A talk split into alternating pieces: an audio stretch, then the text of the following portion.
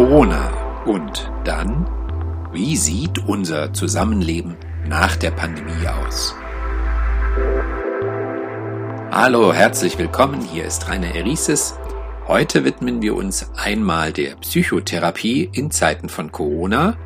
Dazu spreche ich mit Frau Professor Antje Gumz. Sie ist Ärztin und Psychotherapeutin aus Leipzig und hat an der Psychologischen Hochschule in Berlin den Lehrstuhl für Psychosomatik und Psychotherapie. Spezialisiert ist sie auf Psychotherapie, Forschung. Hallo und herzlich willkommen. Ja, hallo, guten Tag. Bei einer gewöhnlichen Psychotherapie sitzen sich Therapeut und Patient gegenüber und sprechen ja über private Probleme. Mit dem Lockdown und den Kontaktverboten wurden Therapiemöglichkeiten grundlegend erweitert. Psychotherapie wird seitdem verstärkt online angeboten. Das heißt, Therapeut und Patient begegnen sich virtuell am Computer vor einer ja, digitalen Mattscheibe. Ja, geht denn das überhaupt? Ja, also das geht prinzipiell und das gab es auch bereits vor der Corona-Pandemie. Neu war jetzt, dass in Reaktion auf die Covid-19-Pandemie und die damit einhergehenden Kontaktverbote, dass die Richtlinienpsychotherapie in Deutschland unbegrenzt online durchgeführt werden durfte. Ja, um die Kontinuität der psychotherapeutischen Behandlungen sicherzustellen, durfte man ohne Limit unbegrenzt Online-Therapie durchführen. Also mit Richtlinienpsychotherapie sind die psychotherapeutischen Verfahren gemeint, die anerkannt sind. Also das heißt, für die die gesetzlichen Krankenkassen die Kosten übernehmen. Dazu gehören die tiefenpsychologisch fundierte Psychotherapie, die analytische Psychotherapie, die Verhaltenstherapie und die systemische Therapie. Hm, Telemedizin ist ja schon seit einigen Jahren ein Schlagwort im ambulanten Gesundheitswesen, also Behandlung auch über Distanz. Nun also bekam das nochmal einen richtigen Schub in der Pandemie. Es ist ja generell so, dass der Digitalisierung im Gesundheitswesen gesundheitspolitisch eine hohe Priorität eingeräumt wird. Ne? Und entsprechend spielen digitale Anwendungen auch im psychotherapeutischen Kontext zunehmend eine Rolle. Da gibt es verschiedene digitale Ansätze und ein Teil von diesen Ansätzen ist auch ganz ohne therapeutische Begleitung dann gibt es zum Beispiel die therapeutisch begleitete Selbsthilfe. Da gibt es dann äh, in der Regel eine wöchentliche schriftliche Unterstützung.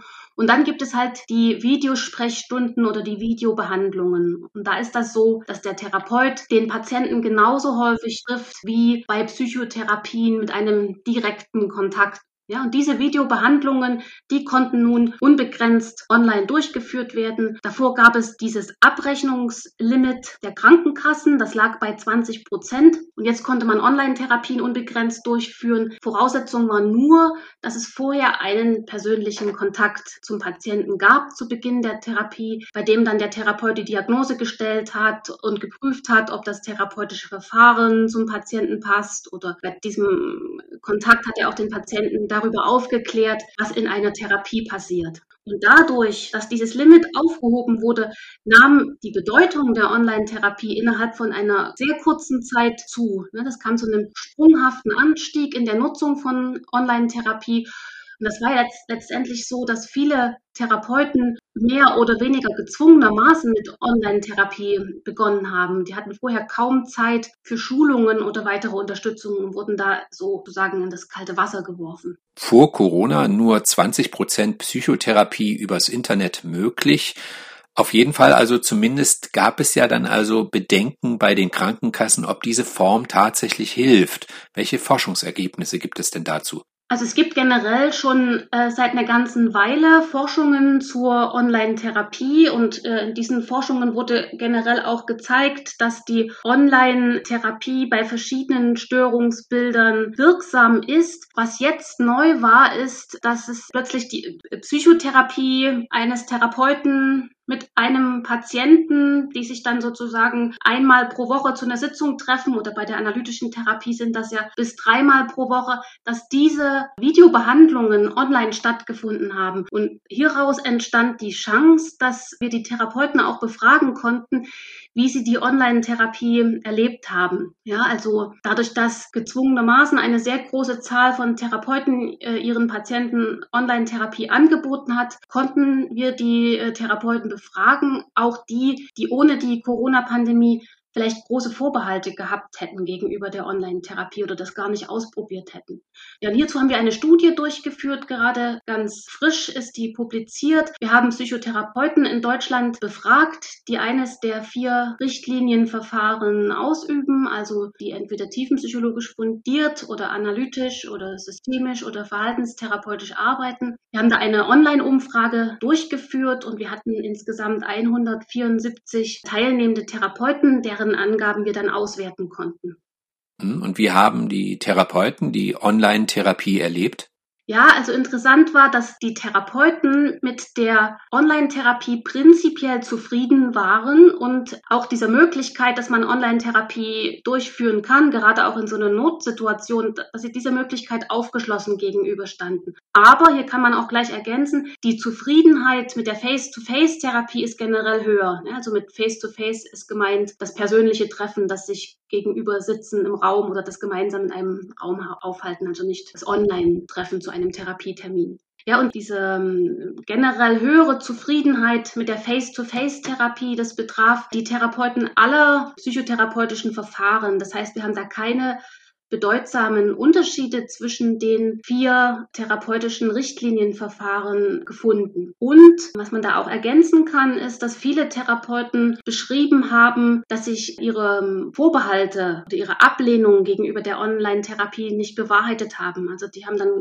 geschrieben oder hinzugefügt, dass sie vorher eine deutlich negativere Einstellung hatten und dann doch überrascht waren, was mit Online-Therapie möglich ist. Viele haben auch beschrieben, dass es große technische Probleme gab bei der Umsetzung. Aber generell haben sie das äh, Gefühl gehabt, dass das äh, eine gute Möglichkeit war, die psychotherapeutische Versorgung in den Pandemiezeiten aufrechtzuerhalten. Ja, und in Bezug auf die Patienten können wir sagen, dass auch die meisten Patienten, aber keineswegs alle Patienten die Online-Therapie gut annahmen. Ja, also einige Patienten, und das ist nicht ein geringer Anteil, hat die Online-Therapie ganz abgelehnt oder nach wenigen Sitzungen abgelehnt oder es gab auch Patienten, die die Psychotherapie deswegen abgebrochen haben. Hm, aber insgesamt, wenn ich das richtig verstehe, werden seit und mit der Pandemie verstärkt Online-Therapien durchgeführt. Ist denn diese Entwicklung insgesamt gut? Ja, genau, das ist erstmal richtig. Therapeuten haben während der Pandemie häufige Online-Therapien durchgeführt. Das waren in unserer Umfrage 43 Prozent der Therapien fanden online statt. Und im Vergleich dazu gab es ja vorher dieses Abrechnungslimit der Krankenkassen, das lag bei 20 Prozent. Ne? Das heißt also, es ist von 20 Prozent auf 43 Prozent angestiegen. Aber wie gesagt, es gab auch eine ganze Reihe von Ausfällen und Absagen. Zur Frage, ob diese Entwicklung gut ist. Ja, ich kann nicht pauschal sagen, diese Entwicklung ist gut oder diese Entwicklung ist schlecht. Das ist letztlich so wie in allen Bereichen des Lebens. Es hat alles Vor- und Nachteile. Hm, reden wir einmal konkret über die Vorteile, wenn die psychotherapeutische Versorgung gesichert wird. Klingt das ja erstmal recht gut. Immerhin müssen Patienten, die eine Therapie beginnen wollen, oft viele Monate auf einen freien Platz warten und dann geht eine ambulante Therapie über viele Wochen. Es fehlen ja gerade auf dem Land Therapeuten. Wir haben lange Anfahrtszeiten. Also da kommt ja ein gehöriger Aufwand auf die Patienten zu. Ja, das ist richtig. Ähm, ich denke, dass die Online-Therapie auch über die Zeit der Corona-Pandemie hinaus eine Lösung sein kann für verschiedene Versorgungsprobleme. Ne? So wie gerade erwähnt, wir haben diese Unterversorgung auf dem Land, da kann das hilfreich sein, aber zum Beispiel auch, wenn wir äh, an Patienten denken, die in ihrer Mobilität eingeschränkt sind ne? oder die krank sind oder zum Beispiel im Wochenbett und dennoch äh, eine Psychotherapie Psychotherapie benötigen. Oder auch die Psychotherapie im Kinder- und Jugendlichenbereich, wenn es getrennte Elternteile gibt, die in großer räumlicher Distanz leben. Ne, dann könnte man durch das Einbeziehen von Online-Therapie Angehörige besser einbeziehen, was ja gerade in der Familientherapie eine ganz äh, entscheidende Sache ist. Und insgesamt generell kann Online-Therapie Anfahrtswege, Kosten und Zeit sparen. Insofern kann man die Pandemie durchaus als Chance sehen, ne? also dass wir in der Krise gelernt haben, Online-Therapie nicht nur als ein notwendiges Übel anzusehen, sondern auch in verschiedenen Aspekten als eine gute Ergänzung zur Face-to-Face-Therapie. Aber es ist zu sagen, dass für viele die Online-Therapie eine Notlösung bleibt, die nicht auf Dauer angelegt ist. Ne? Also es gibt eine ganze Reihe von Nachteilen auch. Kommen wir einmal zu diesen Nachteilen. Wenn ich mir vorstelle, dass ich vor einem Bildschirm sitze und nun mein Innerstes nach außen geben soll, also Probleme ansprechen soll, die ich selbst vor Vertrauten nicht anspreche. Nun äh, vertraue ich mich aber der Technik an. Ja, genau. Also das sind alles ganz wichtige Punkte. Es ist so, dass ein großer Teil der von uns befragten Therapeuten beschrieben hat, dass es sehr schwierig ist, dass die Sinneseindrücke fehlen. Ja, also Mimik und Gestik. Der Blickkontakt ist künstlich. Es ist ja so, man kann nicht gleichzeitig den Patienten anschauen und in die Kamera schauen. Das ist ein Problem. Überhaupt fehlen ganz wesentliche Aspekte der nonverbalen Kommunikation. Da ist sowas gemeint wie die Körpersprache Sprache, also das, was sich durch den Körper überträgt. Dazu gehören auch beispielsweise Gerüche, also all das, was man gemeinsam in einem realen Raum fühlt. Also eine Therapeutin fällt mir ein, die beschrieb das auch so, dass das wichtig ist, die Richtung, aus der die Energien kommen und fühlbar werden, dass man das einbeziehen kann. Oder auch, es wurde auch beschrieben, dass ein Distanzgefühl entsteht, ne? also als wäre irgendwas dazwischen, eine Art Abstand oder dass generell der mitfühlende Austausch zwischen Patient und Therapeut geringer ist. Es gibt weniger Bezogenheit, die Atmosphäre ist weniger spürbar, man kann sich nicht so gut aufeinander einschwingen. Ja, und sagen muss man auch, dass es natürlich auch bestimmte Interventionen gibt, die gar nicht durchführbar sind. Ne? Also zum Beispiel arbeiten manche Therapeuten, das sind meist die Verhaltenstherapeuten, mit Arbeitsblättern oder Flipcharts oder die führen auch sogenannte Expositionsübungen durch. Ja, oder auch die systemischen Therapeuten arbeiten zum Beispiel gern mit Aufstellungen von Personen in einem Raum oder damit, dass sich beispielsweise Patienten auf verschiedenen Stühlen in einem einem Raum in verschiedene Positionen einfühlen können. Ja, das sind Beispiele für Interventionen, die dann natürlich gar nicht möglich sind. Ja, und generell ist auch zu sagen, dass Online-Therapie für neue Patienten nicht gut geeignet ist. Gerade zu, zu, Beginn einer Therapie geht es ja erstmal darum, überhaupt eine gute Beziehung zum Therapeuten aufzubauen und das ist schwierig. Es gab auch ein paar Therapeuten, die haben geäußert, dass Online-Therapie leichter ist oder dass, das, dass man da leichter einen Zugang kriegt bei Patienten, die Ängste haben vor Kontakten da, dass da erstmal die, die, die Schwelle niedriger ist, dass die Patienten da vielleicht leichter einen Zugang finden. Aber ich denke, das ist natürlich dann auch schwierig, wenn Online-Therapie nicht letztendlich dazu führt, dass auch äh, reale Kontakte gelingen können. Kann es nicht eigentlich auch ja problematisch sein, wenn ich gerade über schwierige hm, Familienumstände sprechen will als Patient, da nach Wegen suche und gleichzeitig muss ich das von zu Hause aus machen und spüre die ganze Zeit während der Therapiesitzung die Familie im Hintergrund. Also das stelle ich mir schwierig vor. Ja, ganz genau. Also das ist auch ein Punkt, den viele unserer Therapeuten, also die Therapeuten, die an der Befragung teilgenommen haben, beschrieben haben. Ne? Also dass bei Online-Therapie, dass es da diesen geschützten Raum für die Patienten nicht richtig gibt, dass da zum Beispiel Mitbewohner oder Angehörige in den Raum kommen können. Und auch interessant vielleicht ist, dass die Therapeuten selbst sich auch teilweise irritiert oder abgelenkt waren. Zum Beispiel dadurch, dass dann online irgendwelche speziellen Hintergründe zu sehen sind, dass da jemand gerade in einem Café sich befindet. Ja, oder was auch beschrieben wurde, ist, also als Nachteil sozusagen, dass es keinen Wechsel gab zwischen der Situation Therapie und der Situation Alltag. Ja, also dass Patienten vielleicht nach einer sehr emotionalen Sitzung dann in ihrem Wohnzimmer einfach sitzen bleiben, da wo die Therapie dann stattgefunden hat. Und wenn man in die Praxis geht zu einem Therapeuten, da gibt es erstens immer diesen selben geschützten Raum, diesen geschützten Rahmen und durch den Gang in diesen geschützten Raum gibt es auch immer sowas wie so eine natürliche Pause, in der man sich umstellen kann von diesem, jetzt habe ich meinen Alltag und jetzt gehe ich in so eine ganz besondere Situation, nämlich meine Therapie.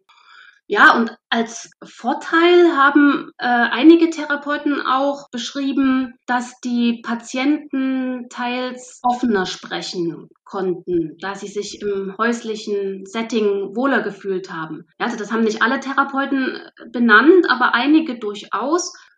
Oder auch einige Therapeuten haben auch hinzugefügt, dass es durchaus interessant war, einen Eindruck von den Wohnverhältnissen zu bekommen. Also wie sieht das eigentlich bei meinem Patienten real zu Hause aus? Diesen Einblick in das reale Leben.